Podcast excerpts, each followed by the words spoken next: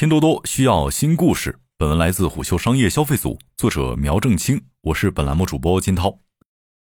八月二十九号，拼多多发布了二零二二年第二季度财报，季度内营收同比增长百分之三十六，营业利润同比增长百分之三百三十五。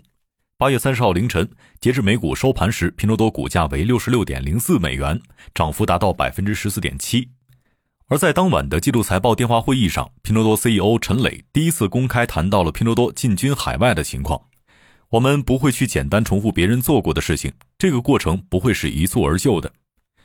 分析师刘斌向虎嗅指出，财报发布后，拼多多在股市的涨幅源自两点：其一，作为互联网平台型公司，二季度各家大厂普遍承压。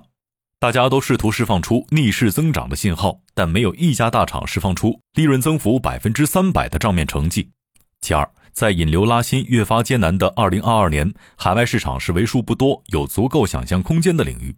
在这个节点释放出海信号，卡点微妙。其实，拼多多高层在财报电话会议上也颇为低调务实的坦诚，本季度财报存在特殊性。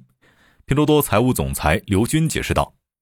部分推广和农业项目延期、差旅商务活动减少等偶发性因素，短期内影响了本季度整体费用，因此不应将本季度的盈利作为未来季度的参考。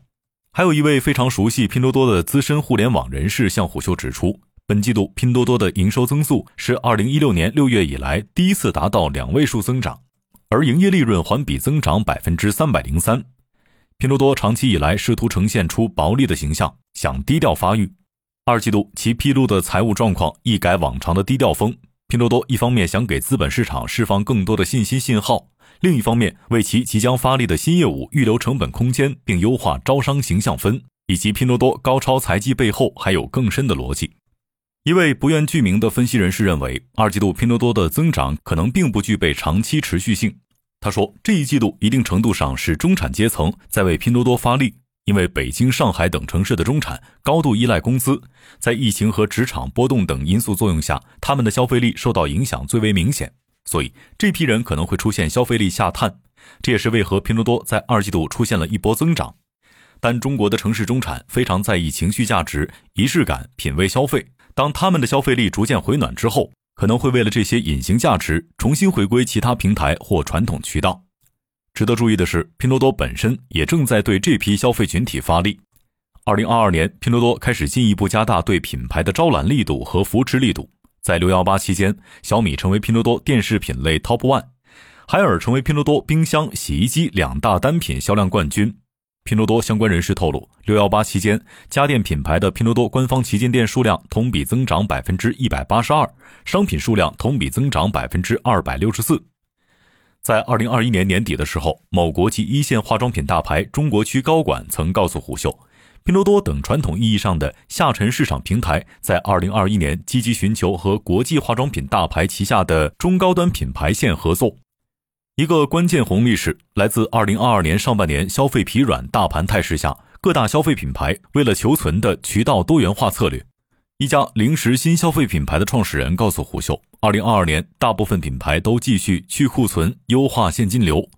面对生死存亡，已经不是估计品牌形象或者是定位的时刻了，需要先卖货，让现金流滚动起来，让公司活下去。在这样的情形下，大量品牌开始尝试拼多多平台，甚至部分品牌开始把新品首发放到拼多多。从数据上可以体会到这股自来水对拼多多的助力。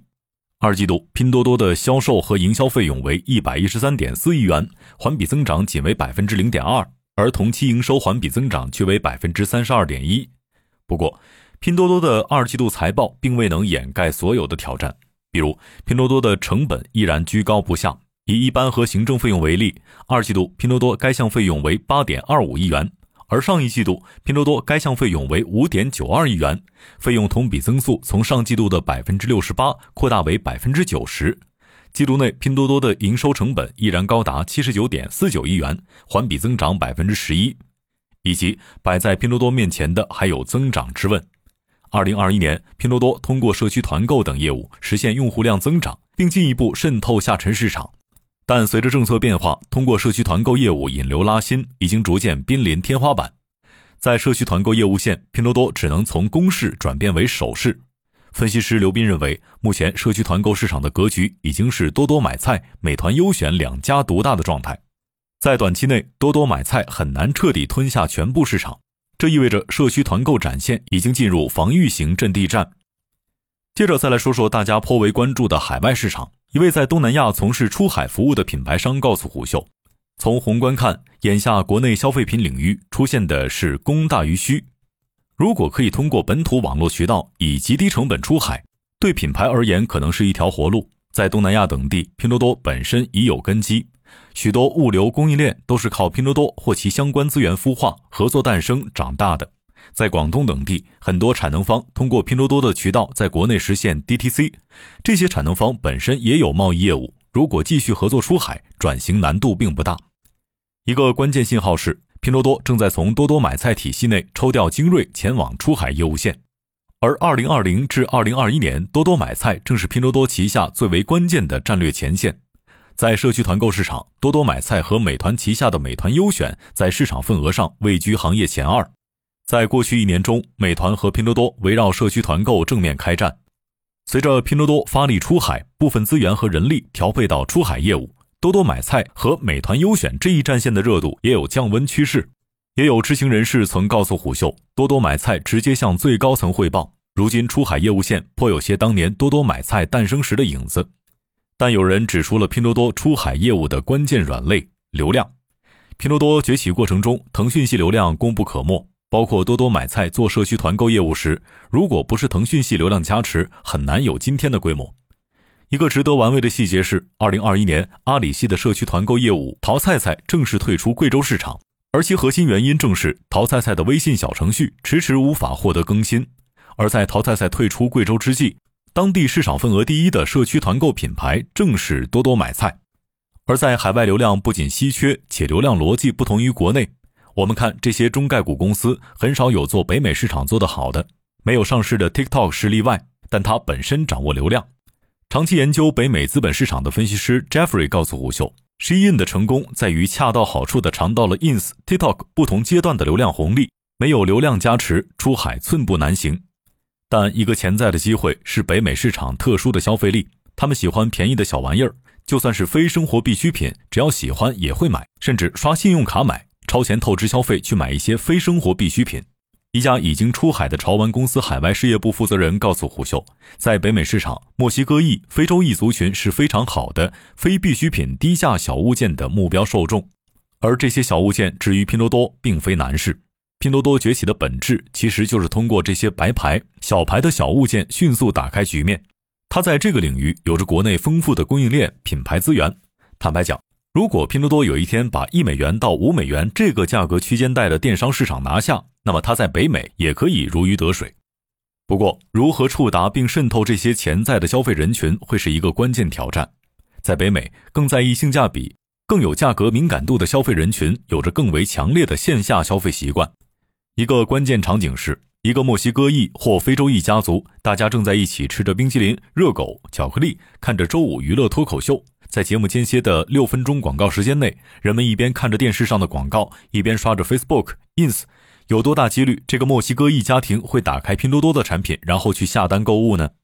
一位研究互联网电商的资深人士认为，在北美，从市场宏观环境上看，北美经济下行确实引发消费者的下探，这意味着价格敏感度高的用户群体会增扩。但在北美这个异常残酷的内容和流量生态中，人们的注意力资源非常稀缺。没有流量或内容抓手的拼多多想夺取一席之地绝非易事。或许摆在拼多多面前的一个关键机会是携手 TikTok。在经历了难言一帆风顺的英国电商之旅之后，TikTok 即将在北美开启电商业务，而 TikTok 和拼多多恰好有着互补性：一个缺流量，善于电商；一个尚属电商新手，不乏流量。商业洞听是虎嗅推出的一档音频节目，精选虎嗅耐听的文章，分享有洞见的商业故事。我们下期见。